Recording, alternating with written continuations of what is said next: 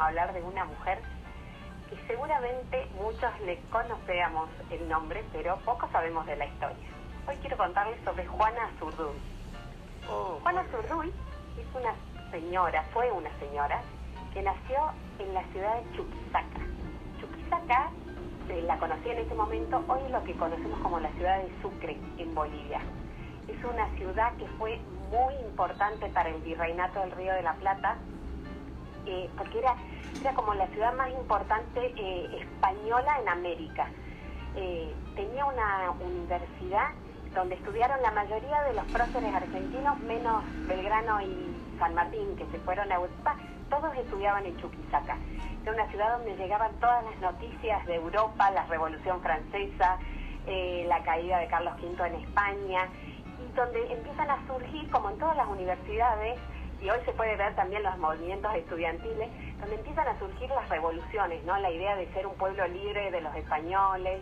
Todo eso lo cuento porque Juana, al nacer en esa ciudad, se de toda esta historia de libertad, de revolución, Juana nace en, en el seno de una familia formada por una madre boliviana originaria y un padre eh, blanco. No se sabe si era español o si era criollo, pero había ahí una diferencia entre ellos dos. La madre la quería eh, como una niña sumisa y el padre al contrario le daba todas las herramientas para que ella sea súper independiente, rebelde. Así que esa era Juana desde niña. Juana queda huérfana, a los siete años mueren sus padres y queda al cargo de dos tíos que no le aguantaron mucho este carácter rebelde y la mandaron a un convento con monjas. La que no aguantó en el convento fue Juana. Así que cuando tenía más o menos 17 años vuelve a la casa de sus padres y ahí se enamora de su vecino que era el señor Manuel Padilla. Otro revolucionario, otro que quería la independencia. Eh, Padilla y tienen cuatro hijos y Padilla en un momento decide que la única forma de cambiar esta historia era ser parte del gobierno. Pero no lo dejaron porque Padilla era un, señor con mucha plata, un terrateniente, pero no, pero era criollo. Y al gobierno solamente lo podían formar españoles. Ese hecho determinó que Padilla dejara su casa y se fuera a juntar con los revolucionarios y a hacer tipo, hoy se conoce como guerrilla, porque eran ejércitos que, que nada, se juntaban por voluntad propia la- las personas, originarios sobre todo, y no tenían formación de ejército, y por ahí no tenían un mando claro, pero ellos fueron los, los que empezaron a luchar por la independencia de Bolivia y de, y de España sobre todo.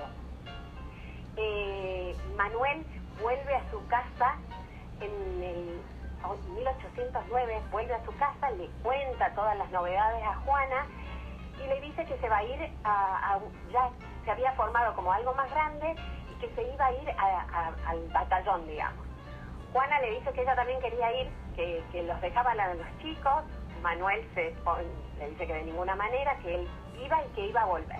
Cuando vuelve, después de la revolución de Chuquisaca se llama, el gobierno le había confiscado todas las tierras y las propiedades. Entonces Juana huyó con sus cuatro hijos y se fue a una zona de pantano en Bolivia. Y se encuentra con Manuel y deciden que ella se iba a ir con él al ejército que los hijos los iban a dejar porque no era no era bueno llevar a niños tan porque eran chiquitos a la guerra así que los dejan a cargo de, personas de su confianza estos niños mueren de malaria al poco tiempo mueren de malaria y ella vuelve a quedar embarazada y fue al ejército y batalló en muchas batallas eh, embarazada. Tuvo una hijita en la guerra y la dejó a cargo de otra persona también porque ella, nada, para ella lo más importante en ese momento era la independencia. Claro. En 1811 se reúnen con Belgrano en el ejército del norte y lo ayudan en 1812. ¿Se acuerdan que hace un tiempo hablamos del éxodo jujeño? Sí. Bueno, Juana Zurduy participó del ejército, del, del éxodo.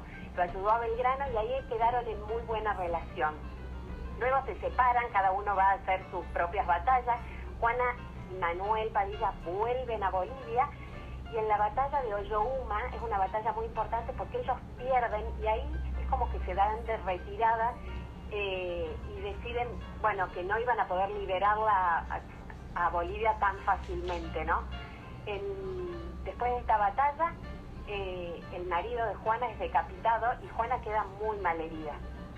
Cuando ella se entera que había, sido, que había quedado viuda, vuelve para Argentina y se encuentra con un señor que todavía no hemos hablado, pero pronto, en febrero, cuando volvamos, el año que viene, yo les voy a contar, Martín Miguel de Güemes, que fue un gran personaje que ayudó a liberar al norte argentino. Seguro. Sobre todo a Salta. Se dicen, los cuentos dicen que ellos dos tuvieron un amorío, eh, es más, muchos la, conocen o se la conoce a Juana como la mujer de Güemes, que no fue en realidad la mujer de Güemes. Cuando muere Güemes en una de las batallas, Juana queda, bueno, queda como desolada y decide listo, terminar con, con las revoluciones y volver a Potosí.